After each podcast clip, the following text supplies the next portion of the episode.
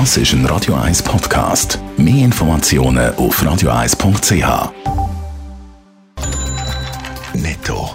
Das Radio 1 Wirtschaftsmagazin für Konsumentinnen und Konsumenten wird Ihnen präsentiert von Blaser Greinicher. Wir beraten und unterstützen Sie bei der Bewertung und dem Verkauf von Ihrer Liegenschaft. blasergreinicher.ch Dave Burkhardt. Die Zürcher Staatsanwaltschaft ermittelt die 50 Fälle wegen Betrug bei Corona-Kredit vom Bund. Bei rund einem weiteren Dutzend laufen außerdem Vorermittlungen, das berichtet heute Morgen verschiedene Medien. Der gesamte Direktbetrag beläuft sich auf fast 10 Millionen Franken. Der Betrüger droht Bussen von bis zu 100.000 Franken.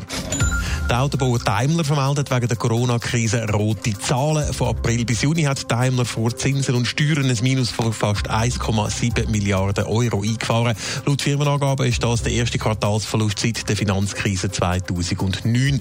Schon im ersten Quartal ist es Daimler gar nicht gelaufen. Der Gewinn ist dort Corona-bedingt um über 90 Prozent eingebrochen. Beim Online-Videodienst Netflix scheint der Corona-Boom vorbei. Im zweiten Quartal sind mehr als 10 Millionen neue Bezahlabos dazugekommen. Im Vorquartal mit Lockdown sind es fast 17 Millionen gewesen. Insgesamt hat Netflix Ende Juni knapp 193 Millionen zahlte Mitgliedschaften ausgewiesen.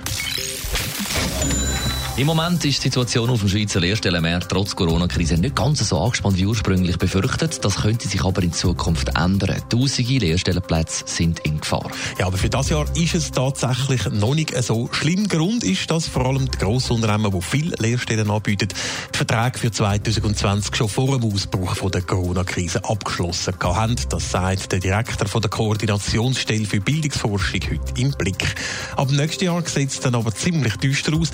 Beim Bund rechnen wir damit, dass bis und mit 2025 20.000 Lehrstellen weniger angeboten werden als noch heute. Was sind Gründe für das Verschwinden? Ja, als Hauptursache sind die Bildungsforscher die Konkurswelle, die noch sollte kommen. Die betreffen vor allem kleine Unternehmen, die bis jetzt dank Kurzarbeit, Corona-Kredit oder einem Betreibungsstopp gerade noch so über die Runde gekommen sind. Wenn diese Schutzmaßnahmen dann aber wegfallen, zeigen sich zwei, drei Monate später, welche von diesen Firmen wirklich überlebensfähig sind oder welche, dass es eben dann gleich noch lupft. Und Kleinbetriebe würden lieber keine Lehrlinge einstellen, wenn überhaupt nicht klar ist, ob sie in einem Jahr überhaupt noch genug Arbeit haben. Netto. Das Radio 1 Wirtschaftsmagazin für Konsumentinnen und Konsumenten.